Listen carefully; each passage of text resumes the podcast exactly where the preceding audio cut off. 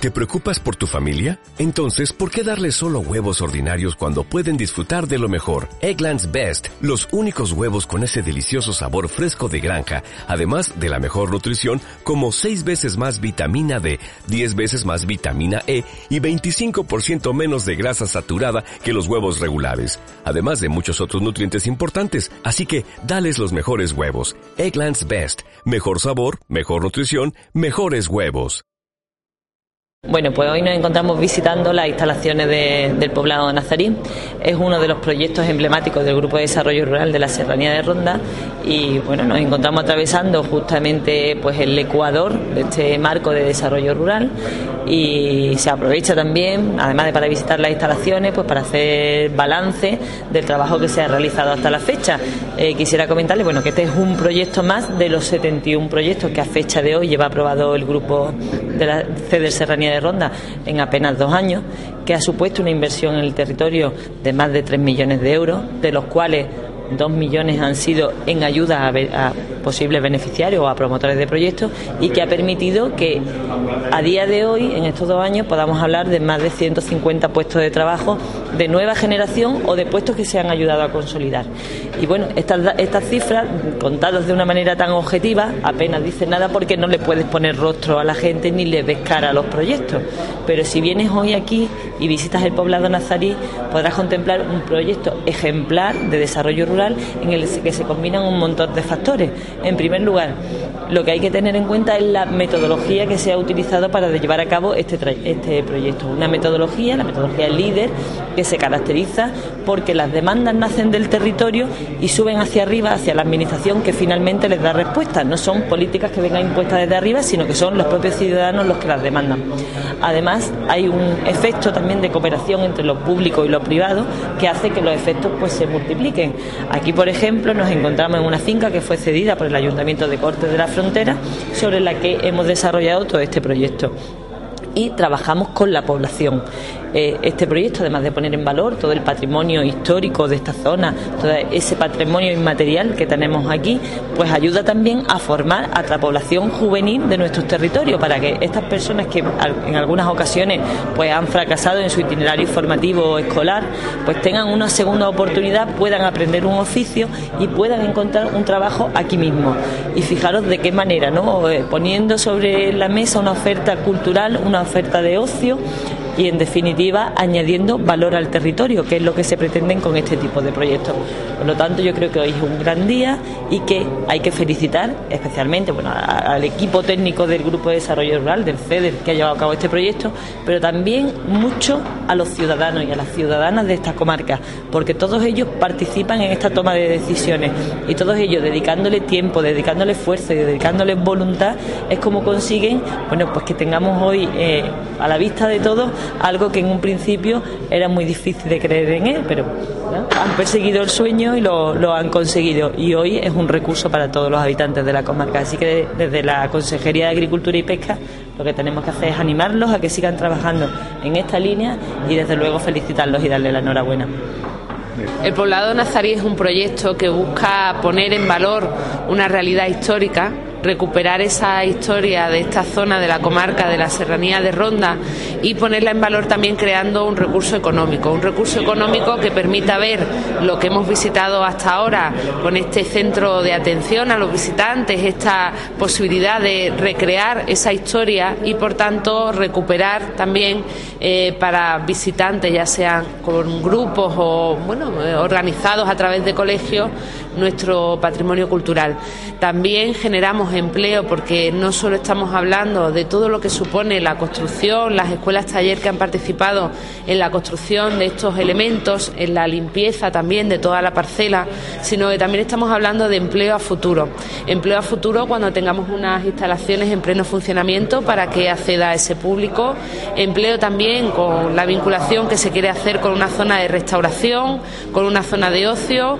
con todo lo que supone también las empresas que de turismo en la naturaleza puedan también plantear eh, este recurso como un potencial único en Andalucía y desde luego en la provincia de Málaga de, manera que con las políticas de desarrollo, tal y como os ha, trasladado la directora general, hemos conjugado iniciativas públicas, privadas, el sueño de, de, de los vecinos y vecinas de la serranía de Ronda y se lo ofrecemos a cualquier visitante para que pueda en ese poblado nazarí recrear esa parte de la historia del Reino de Granada y podamos también analizar cuánta, cuántos elementos de esa cultura siguen hoy presentes también en nuestra cultura actual, no solo en, el en la forma de vida, sino también en muchos de los elementos que veis que han reconstruido los alumnos y alumnas de, este, de, este, de estos proyectos de escuelas taller y que de alguna manera esa tradición de la forja, de la cerámica, la fórmula también de esa forma de trabajar la agricultura, de los riegos en estas fincas, están totalmente reproduciendo una forma de vida que hoy creo que seguimos aquí eh, bueno, admirando y pudiendo profundizar aún más en ella. Pues bien, tenemos un, es un equipamiento, un equipamiento moderno con las últimas tecnologías, con energías renovables, con iluminación de LED, con proyección de alta definición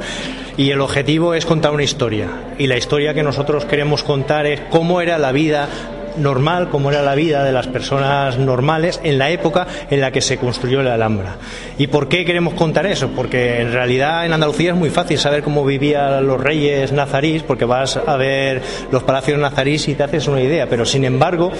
eh, no existía ningún sitio en Andalucía donde se pudiera contar cómo vivían pues, los campesinos de, la época. Y además en una zona particular, que es la nuestra, que era un territorio de frontera entre el, reino nazarí de Granada y la cristiandad.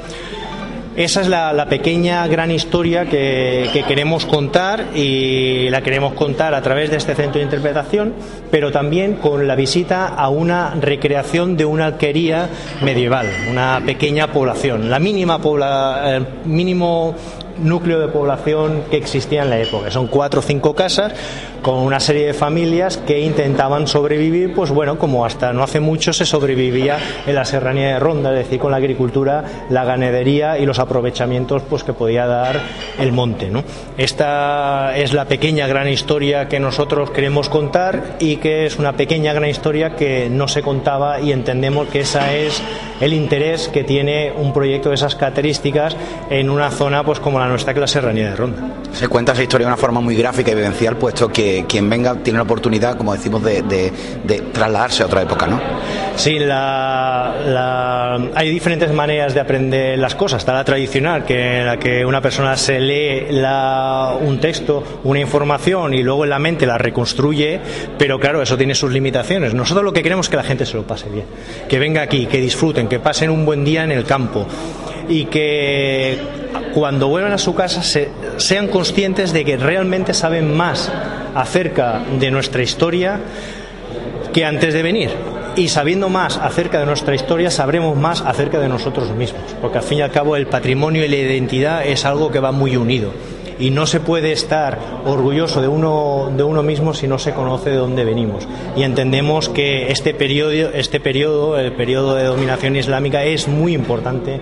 en Andalucía y merece la pena que esa historia sea contada. Y si te lo pasas bien, pues estupendo. Empiezan como una jornada de puertas abiertas.